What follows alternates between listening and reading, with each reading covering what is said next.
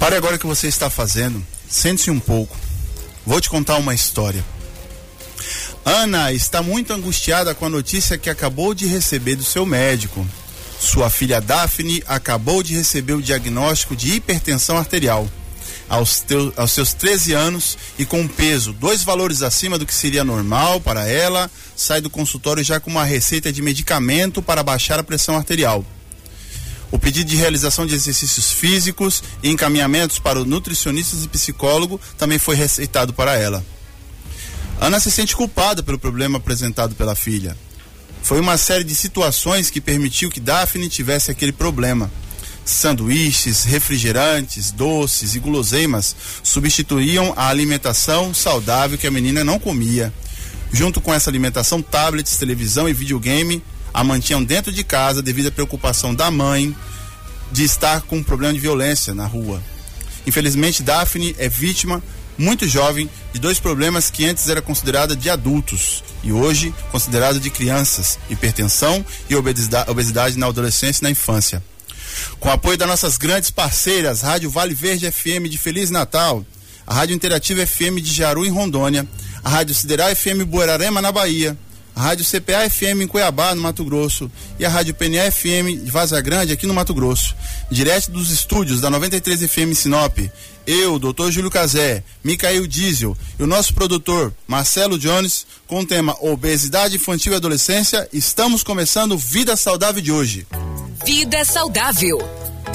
Verdade, depois da introdução do doutor Júlio, retornando das minhas férias em mais uma semana aqui, doutor. Que bom revê-lo aqui no, no Vida Saudável, viu? Muito bem-vindo, meu grande amigo, muito bem-vindo, Diesel. Né? Para nós é uma alegria imensa estar contigo compartilhando essa bancada, que é essa bancada de muito respeito da 93 FM, junto com o apoio das nossas grandes parceiras. É, e logo, logo, Vida Saudável vai estar em todo o Brasil. Se Deus quiser, esse projeto tende a crescer e muito. E hoje vamos tratar de um assunto interessante, sem perder muito tempo, a gente já vai entrar no assunto, né, doutor? Exatamente. Nós temos, Diesel. com certeza, você pai, você mãe, que tem o seu filho, quem tem criança na família, tem essa preocupação obesidade infantil ou na adolescência e também a hipertensão que pode acontecer. E para a gente começar a falar desse assunto, a gente precisa entender, né, doutor? Como é que tá esse, esse panorama, os números da obesidade hoje no Brasil? Exatamente, Diz. Eu trouxe essa informação hoje, esse tema, na realidade, pela- pelos dados alarman- alarmantes que têm rondado no Brasil e no mundo com a questão da obesidade. Alguns dias atrás, a gente, alguns anos atrás, a gente observava, por exemplo, que os Estados Unidos era um grande campeão de obesidade, tanto na infância como na adultez. Mas o Brasil tem tomado é, caminhos aí bem complicados em relação à, à obesidade nas crianças. Inclusive, falam que no ritmo atual, calcula-se que o Brasil já tem 11,3 milhões de crianças obesas e com dado expectativa até 2025. Né? O Brasil está acumulando isso até 2025. Que acredita-se que já a, a população de crianças obesas quase seja o tamanho da, da, da, da cidade de São Paulo, de pessoas da cidade de São Paulo. Você Bastante imagina gente, isso, né? né? Outra coisa também que eles colocam também, olha só, o número de crianças de 0 a 5 anos que são consideradas obesas aumentou, diz, em 79% de 2008 para 2013. Né? Nós estamos em 2017, então você imagina os dados, né? Estima-se que 15%, 15 das crianças e 8% dos adolescentes hoje sofrem com um problema de obesidade. Oito, olha só que importante, você que nos escuta, você que nos acompanha também pelo Facebook agora, através da nossa live.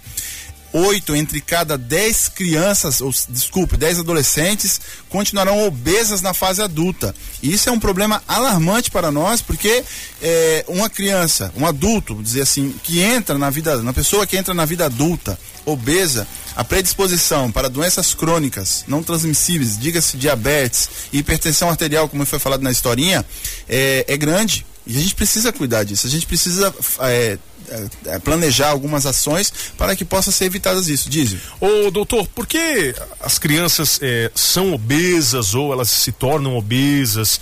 Eh, pode ser uma coisa genética ou tudo tem a ver com a alimentação da criança? Ô, Dizem, existe uma série de fatores que fazem as crianças ficarem obesas. Primeiro é o seguinte, o estilo de vida. A gente observa é, a mudança nos últimos 30 anos do Brasil em relação à alimentação, em relação à estrutura de vida. Sim. A violência, né, levou as crianças a cada vez estarem mais, de, mais dentro do, dos seus dos seus convívios né, de casa. A mãe, as, os pais têm medo de colocar a criança na rua. Hoje você vê, você vê nas ruas, você vai sair nas ruas, e é muito difícil. Às vezes você vê uma criança jogando taco, que a gente fazia lá em São Paulo, brincando de amarelinha, né? Uhum. É, pega-pega, esconde-esconde. Você já quase não vê essas crianças. Você vai para dentro de casa, você vê as crianças no tablet, no computador, sentadas às vezes vendo televisão. Então isso, isso predispõe ao sedentarismo. Leva a criança, no caso, ao sedentarismo, a é, aumentar, porque ela só está engordando, ela só come ela não está queimando gasta, calorias. Não né? queima caloria. Isso é o primeiro é, fator de risco. Outra coisa também que leva as crianças também à obesidade é o consumo demasiado de alimentos gordurosos.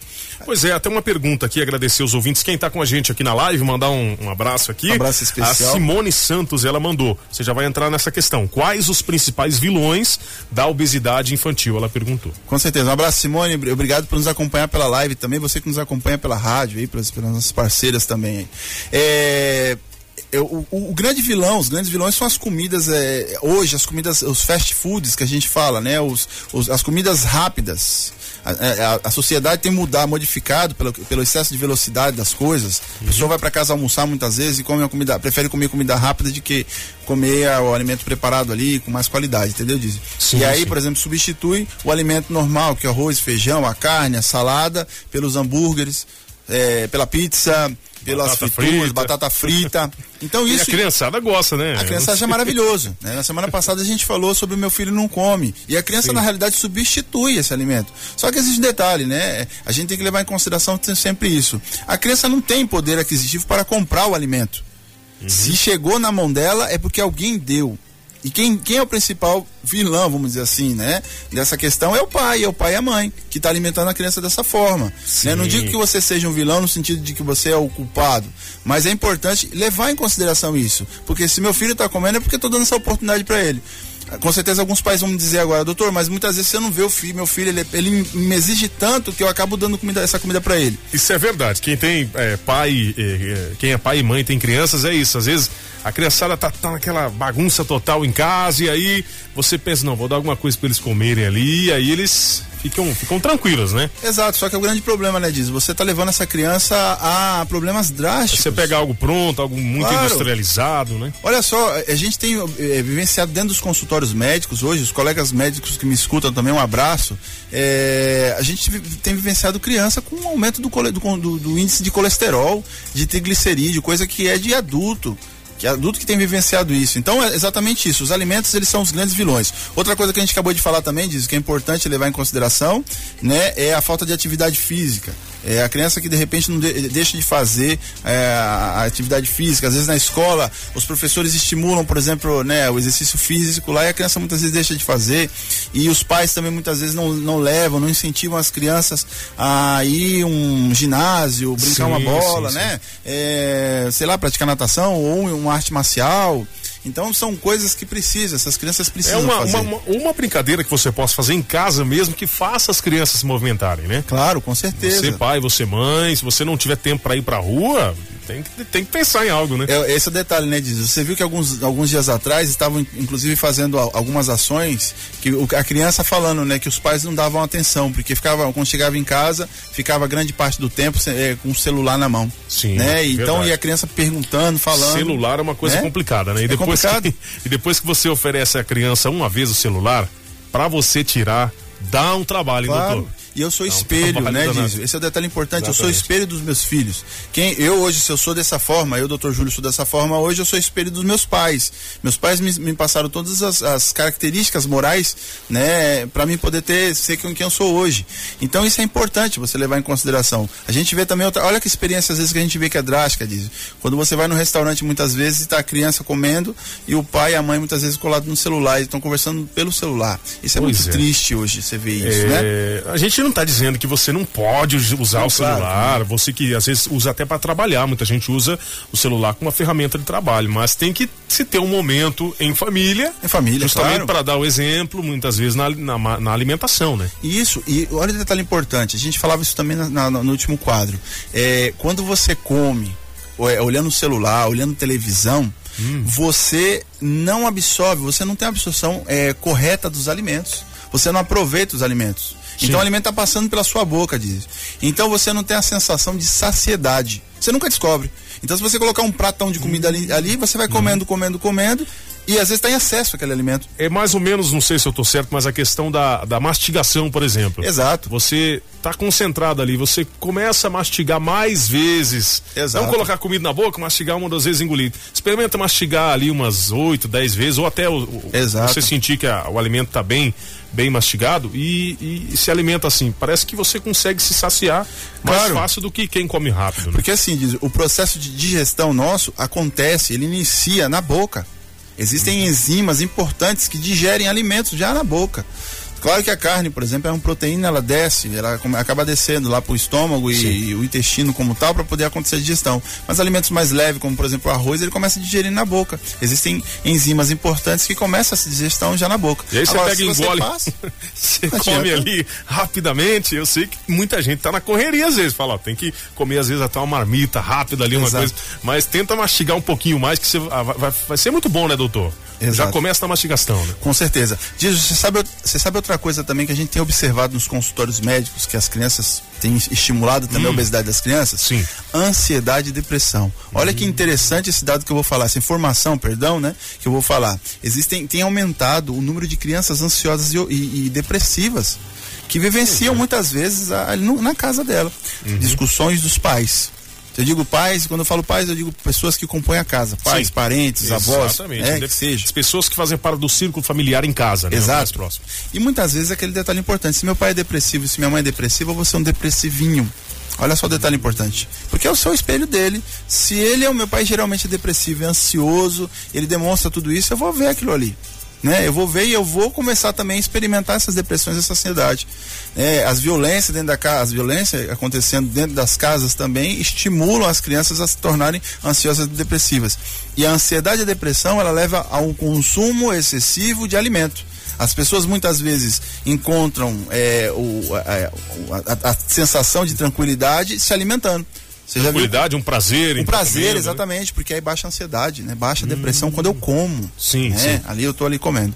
Outra coisa que a gente observa também, que você acabou de falar, diz os fatores hormonais. Claro que se meu pai e minha mãe tiverem uma predisposição de ser, serem obesos, eu também vou ser obeso. E se o pai e a mãe forem magrinhos, vamos dizer assim?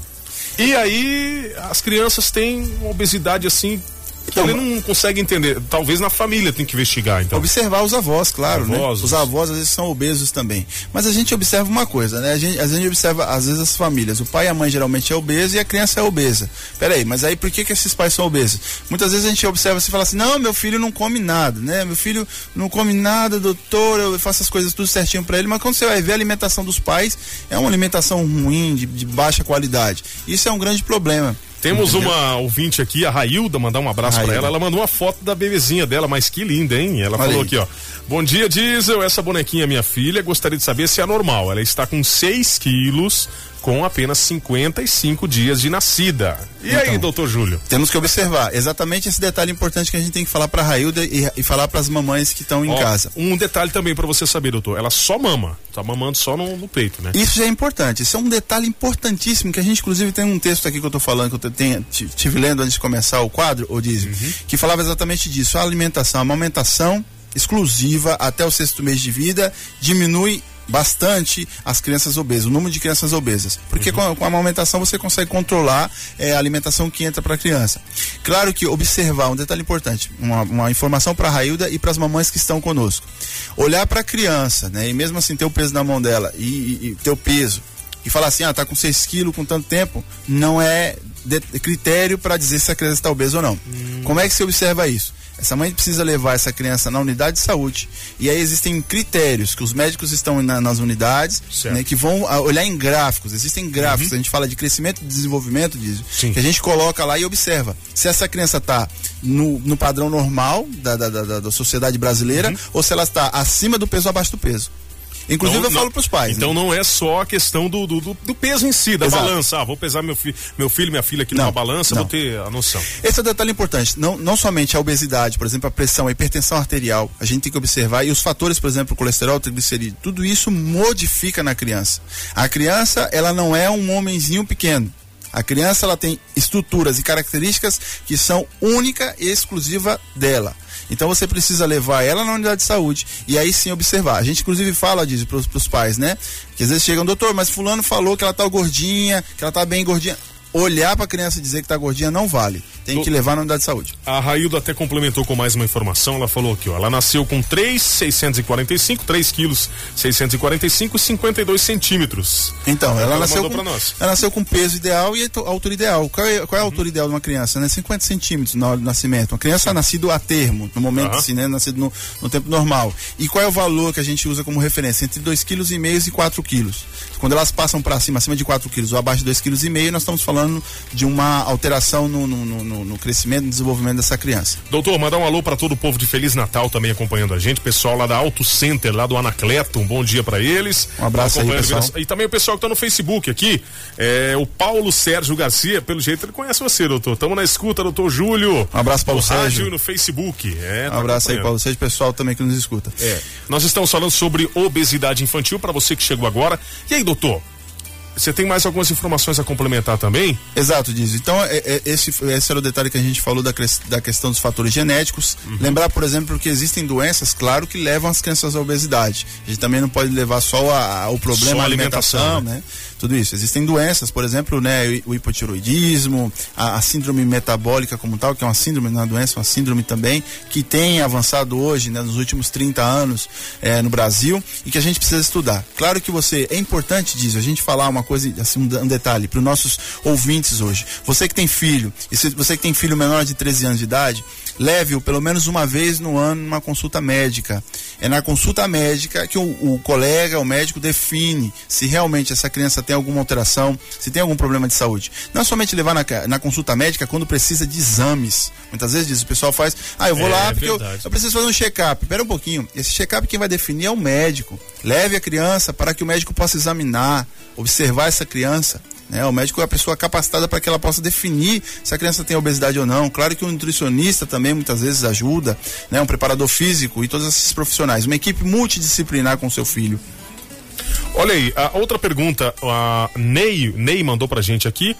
Doutor, meu filho nasceu com 43 centímetros e com 2 quilos 344. Ele tem chance de ficar obeso? Neita, não sei se vai ser fácil responder essa. 46 quilos, 2,300 e? Não, é 43 centímetros, 2,344. 2,344. Nasceu baixo peso, né? 2,344 e 43 centímetros. Provavelmente, o Ney, um abraço, Ney. É, é, é Ney ou a Ney, né? Deve ser, eu não tenho não muito sabendo um abra... se é, é homem ou mulher aqui, deixa eu ver. É porque vale pros É porque vale pros dois. Mas... Manda pra mim, tá? Se Isso. for homem ou mulher. Mas, assim, um detalhe importante é o Ney ou a Ney, né? É, um detalhe que a gente precisa falar, Dizio, para esse ouvinte, vamos dizer assim, é que provavelmente essa criança parece ter nascido antes do tempo, uma criança pré-término, né, ou prematura, vamos dizer assim, por esse tamanho. Pode ser que tenha acontecido isso. Ou realmente ela nasceu baixo peso e com uma altura baixa né, na hora do nascimento. Agora, não é uma consequência, viu?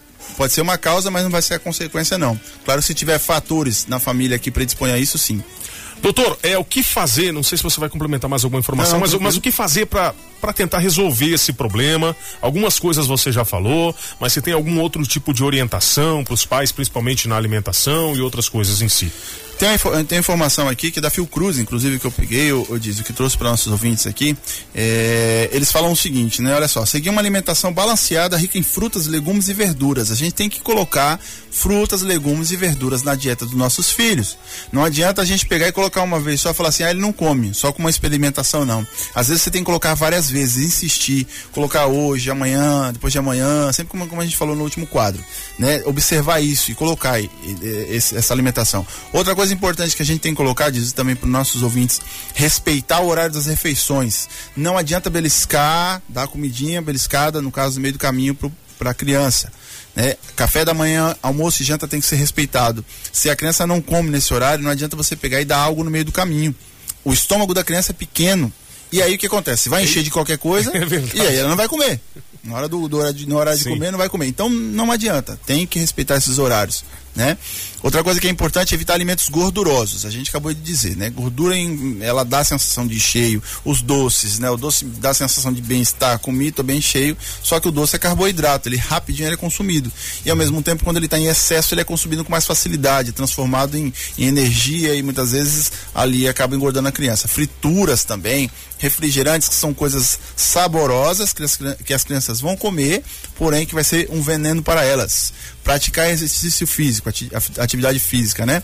Os esportes de colégio, esporte de academia, coloque seu filho num, de repente num, numa natação, é, prática de, de artes marciais, por exemplo, coisas que, atividades que as crianças gastem energia, isso é importantíssimo. E é importante também dizer para as crianças, viu, Dizem, criança não toma água. Tá? Não toma água, quer tomar Tem suco. Tem que oferecer, né? né? Tem que oferecer. Quer tomar? Aí não, vou dar suco, vou dar água de coco para criança que está tudo certo, vou dar refrigerante para criança que está tudo certo. Não, a água. A água é um nutriente importante, né, para hidratar a criança. A criança, inclusive, diz: olha que detalhe importante: a criança tem mais água que estrutura sólida. Hum. Quando a gente vira adulto, inverte. A gente vai ter mais estrutura sólida que água. E Sim. quando envelhece, mais ainda estrutura sólida do que água. Então, portanto, essa criança precisa de água, precisa de líquido, né? E a gente tem que ver, de, de, com relação ao é, peso da criança, o tamanho da criança, uma quantidade importante de líquidos para ela. Bom, doutor, o assunto é bastante interessante. Nós teremos muito mais, muito mais a acrescentar, mas o nosso horário já está terminando aqui. Então fica aberto para você deixar as considerações e mais alguma coisa que seja importante para os nossos ouvintes. Bom, Dias, eu quero mandar um abraço especial a todos os nossos ouvintes, a você que nos acompanha sempre por esse quadro, Vida Saudável, que ele possa chegar no seu coração, possa chegar na sua vida, você que nos acompanha também pela live, muito obrigado pela sua audiência, obrigado vocês também e que nos escutam agora também pelas nossas retransmissoras.